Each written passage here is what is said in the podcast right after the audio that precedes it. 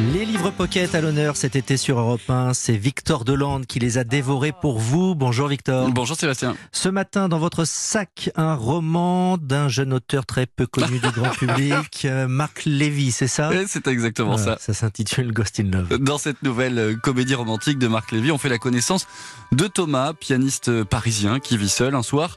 Il voit apparaître son défunt père, revenu le hanter pour lui faire accomplir sa dernière volonté une dernière volonté assez particulière. Il aimerait que Thomas l'aide à rejoindre Camille, la femme qu'il avait follement aimée il y a très très longtemps et qui vient juste de mourir à San Francisco. Si leurs cendres sont réunies, les deux amants pourront partager ensemble l'éternité.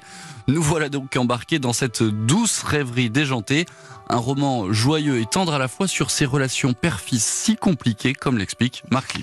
J'ai l'impression euh, que la relation qu'on entretient avec notre père est une relation qui est beaucoup plus pudique que celle que nous entretenons avec nos mères. Dans l'amour paternel, il y a une quantité de non incroyable. Et je crois que le, livre, euh, il tourne beaucoup plus autour de ça, c'est-à-dire sous la forme d'une comédie finalement. Euh, ce père, parce qu'il n'est plus et qu'il est un fantôme, n'a plus de retenue.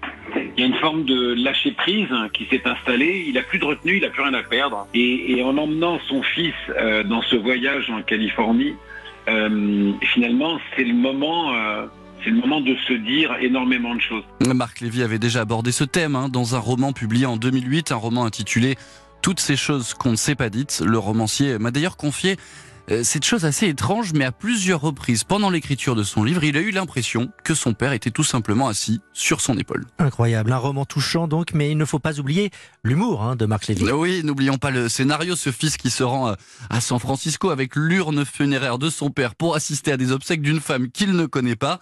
La scène des funérailles est d'ailleurs hilarante, un roman attendrissant, mais pour Marc Lévy, c'est aussi et avant tout une comédie.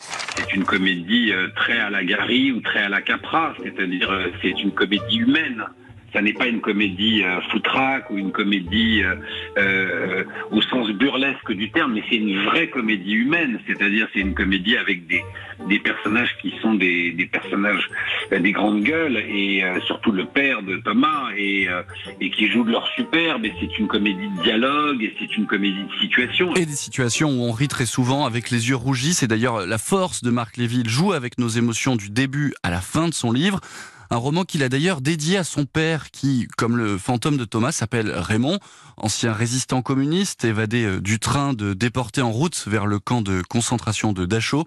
Raymond Lévy est mort en 2014 et avec ce roman qui est sans aucun doute le plus personnel, Marc Lévy s'adresse à son papa de la plus belle des manières. Et on rappelle le titre de votre conseil lecture du jour, Victor Dolande, Ghost in Love de Marc Lévy aux éditions Pocket. Merci Victor, à demain. À demain Sébastien.